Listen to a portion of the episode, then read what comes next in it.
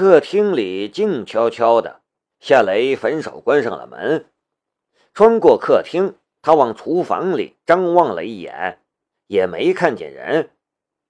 却就在他往书房里走的时候，梁思瑶却从他的房间之中走了出来，身上裹着一条浴巾，一头黑色的秀发湿漉漉的，她正用毛巾擦着头发上的水。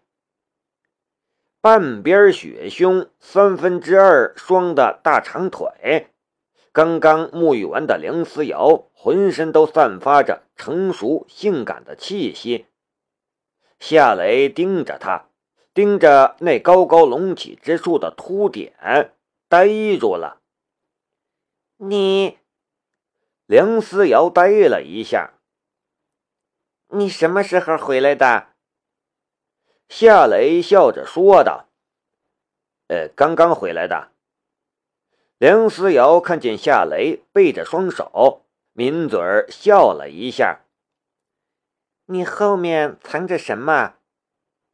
夏雷将背在后面的双手拿到了当面，他的手中变戏法似的多了一束玫瑰花。呀！梁思瑶一声欢呼。也不顾脚上还穿着拖鞋，大长腿几步迈动，便跑到了夏雷的身边，接过玫瑰花束，钻进夏雷的怀中，凑唇吻住他的嘴唇。这一系列的动作一气呵成，不愧是咏春传人，身手敏捷的很。一束鲜花就能让他这么高兴。夏雷的心里也开心的很。他其实还没想到送玫瑰花来讨女朋友的欢心，倒是在直升机机场看见古可武给申屠天音送花，他才想起他还从来没有送花给梁思瑶。泡妞这种事情其实不复杂，一学就会了。吻够了。感觉夏雷要不老实了，梁思瑶才松开夏雷。他嗅了一下玫瑰花花束，又从花束中抽出了一张粉色的卡片，将上面的内容念了出来：“送给我亲爱的思瑶，愿你天天快乐幸福，爱你的雷。”他笑盈盈地看着夏雷。真看不出来，你还会写这么浪漫的话，你不觉得肉麻吗？夏雷的脸上一片臊红。那个，我让花店的老板随便写的。梁思瑶翘起了嘴。难道我不是你的亲爱的吗？呃，当然是。那个，呃，是我念。花店的老板写的，夏雷都不知道该怎么解释了。梁思瑶的身上就只有一层薄薄的浴巾，那玲珑浮凸的线条，那朦朦胧胧的春光，都让他感到紧张。你这么乖，再亲个。梁思瑶又凑了过来，搂着夏雷的腰，吻上了他的唇。夏雷就像是一捆可怜的干柴，被点燃了，又被浇灭了，然后他又来点燃了。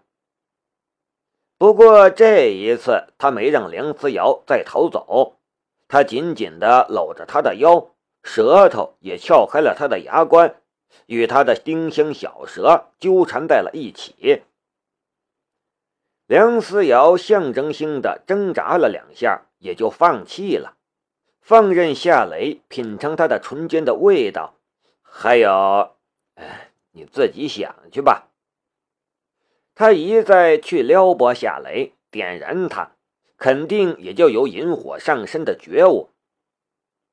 就在不可收拾的时候，房门突然打开了，梁正春提着一大包菜走进来，突然看见自己的女儿和自己的徒弟搂在一起。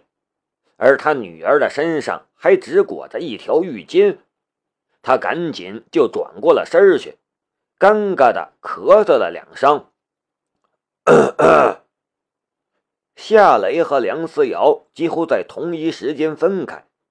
梁思瑶红着脸，羞恼的道：“爸，你怎么不敲门呢？”梁正春愣了一下：“我有钥匙，我进我自家的门，我敲什么门呢？”夏雷赶紧上去帮忙提菜。师傅，我帮你。梁正春瞪了夏雷一眼：“你们呐？我早就看出来了，但你们就是瞒着我，不告诉我。”夏雷不敢顶嘴，只是憨憨的笑了笑。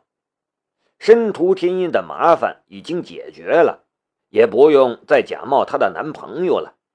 他也打算今晚告诉梁正春他和梁思瑶的关系。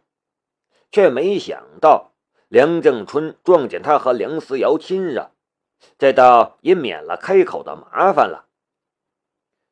也罢，我算是知道了，我去给你师娘上炷香，跟她说一声，这事儿就这么定了吧。梁正春也是一个不拘小节的人，嗯。我这就去给师娘上香。夏雷乐淘淘的往客厅里的梁思瑶母亲的遗像走去，那里一只小方桌，小方桌上还有一只青铜香炉。夏雷上香，梁正春又瞪了梁思瑶一眼：“你还站着干什么？还不去换一身衣服？这么大个人了！”也不知道害羞。梁思瑶却没走，却抬手指了一下背对着父女俩的夏雷，小声的道：“我想听听他跟我妈说什么。”夏雷捧着点燃的一炷香，小声的道：“师娘，我喜欢思瑶，我会好好照顾她的，你就放心吧。”说完，他将香插进了香炉里，然后跪在蒲团上作揖磕头。这是简简单单的一句话，可却是夏雷的风格，也是他的承诺。梁思瑶一脸幸福状，如果不是梁正春也在场，他恐怕又去点火去了。梁正春的脸上也露出了笑容。在他的心里，夏雷是一个诚实可爱、善良忠诚的人。梁思瑶跟着夏雷的话，他很放心。而就夏雷的条件，那绝对也是万里挑一的：要相貌有相貌，要能力有能力。有这样的未来女婿，他又有什么不开心的呢？不过梁正春就只笑了一下。跟着又板起了面孔，去换衣服。你这个样子像什么样？梁思瑶冲梁正春吐了一下舌头，然后才喜滋滋的回房间换衣服去了。夏磊起身，提着一大包菜往厨房走，一边说道：“师傅，我去做饭。”梁正春笑了笑：“你就知道惯着他，让思瑶去做吧。”夏雷笑道：“没事谁做都一样。”夏雷进了厨房，梁正春慢吞吞的走到梁思瑶母亲的遗像前，他也点了一炷香，自言自语的道。你就放心吧，雷子是一个好人，思瑶这孩子有福气，一定是你在庇佑他。饭后，梁正春将夏雷叫到了书房里，师徒两人练了一会儿推手，然后坐着聊天。梁思瑶泡了两杯茶来，很乖巧的站在夏雷的身后。雷子，武林大会很快就要召开了，你考虑好没有？要不要陪我去呀？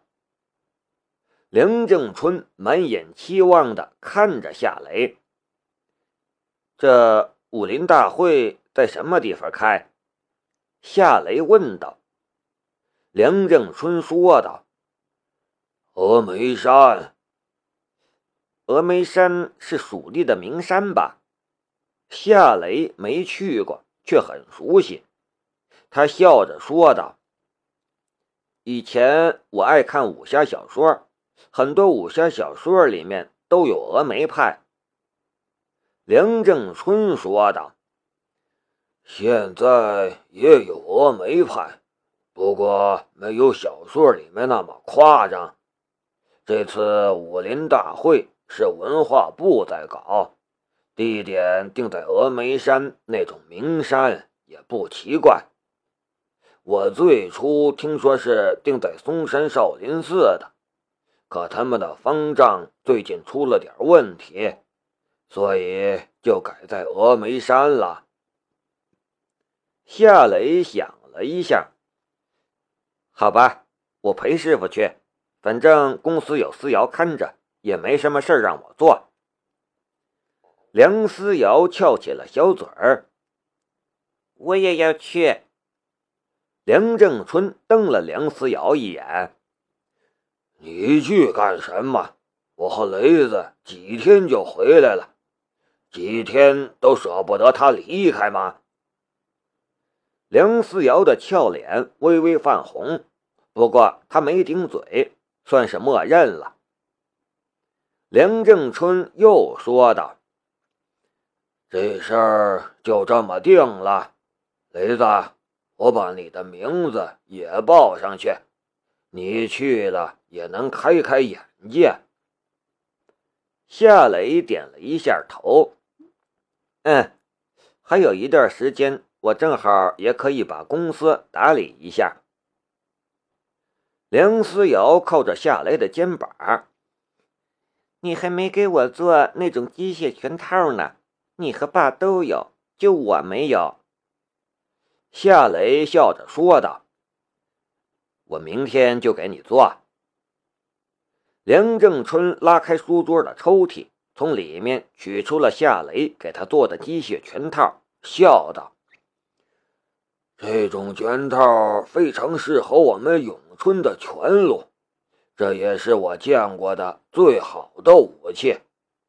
我一定要拿着它在武林大会上露露脸。”让那些人见识见识！哈哈哈哈哈！梁思瑶打趣儿的道：“爸，人家要是问你是谁做的，你怎么回答？”雷子啊！梁正春不解的看着梁思瑶，这算是什么问题？人家可不认识雷子，人家肯定还会问。谁是雷子呀？雷子是你什么人呐？我梁正春正要说徒弟，可见梁思瑶向他眨眼睛，他跟着开口，哈哈笑道：“哈哈哈哈真要是有人这么问我，我就说我女婿。”哈哈！爸，梁思瑶却要不依了。你就这么巴不得女儿嫁出去吗？我又没说要嫁给他，怎么就成了你女婿了？梁思瑶是无语呀。夏雷有些尴尬，不过这并不妨碍他的好心情。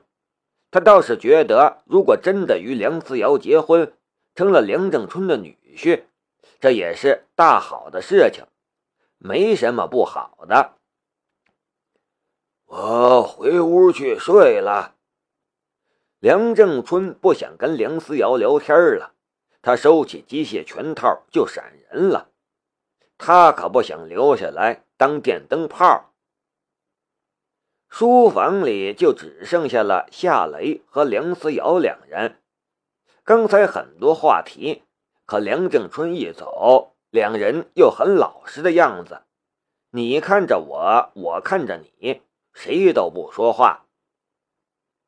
几分钟后，梁思瑶忽然凑到了夏雷的脖子上，嗅了一口，然后皱起了眉头：“你身上酸酸的，去洗个澡吧。”夏雷说道：“还不是做饭热的，我睡觉前去洗吧。”这会儿还早，早点休息。明天一早还要去公司呢，我回房间了。梁思瑶起身就走，夏雷的心里顿时感到有些失落。他以为梁思瑶会和他在书房里聊一会儿，却没想到他这么早就要回房间去睡觉去了。走到书房门口的梁思瑶却又停下了脚步，斜靠在门框上，俏皮的向夏雷眨了一下眼睛。有事儿？夏雷好奇的道。梁思瑶却什么都没说，转身走了。莫名其妙，夏雷自言自语的道。坐了几分钟。他也觉得无聊，便从书架上拿了几本医书，离开了书房。梁正春的房间已经熄灯了，早睡早起是他那代人特有的习惯。梁思瑶的房间里也熄灯了，夏雷却感到有些奇怪，他怎么这么早就睡了呢？不过他也没多想。打开了他自己房间的门。等等，夏雷忽然又转身过来，看着梁思瑶的房门。梁思瑶的房门开着一条缝儿，而且不是一般的缝儿，是一条几乎能容一个人侧身走进去的大缝隙。夏雷的脑海里忽然就浮现出来梁思瑶离开书房的时候冲他眨眼的情景，脸上跟着便多了一抹兴奋的笑容。难怪让我去洗澡，我是猪吗？我竟然连这个都没想到。夏雷将他抱着的几本书顺手就扔进了他的房间里。然后关上门，蹑手蹑脚的往梁思瑶的房门走了过去。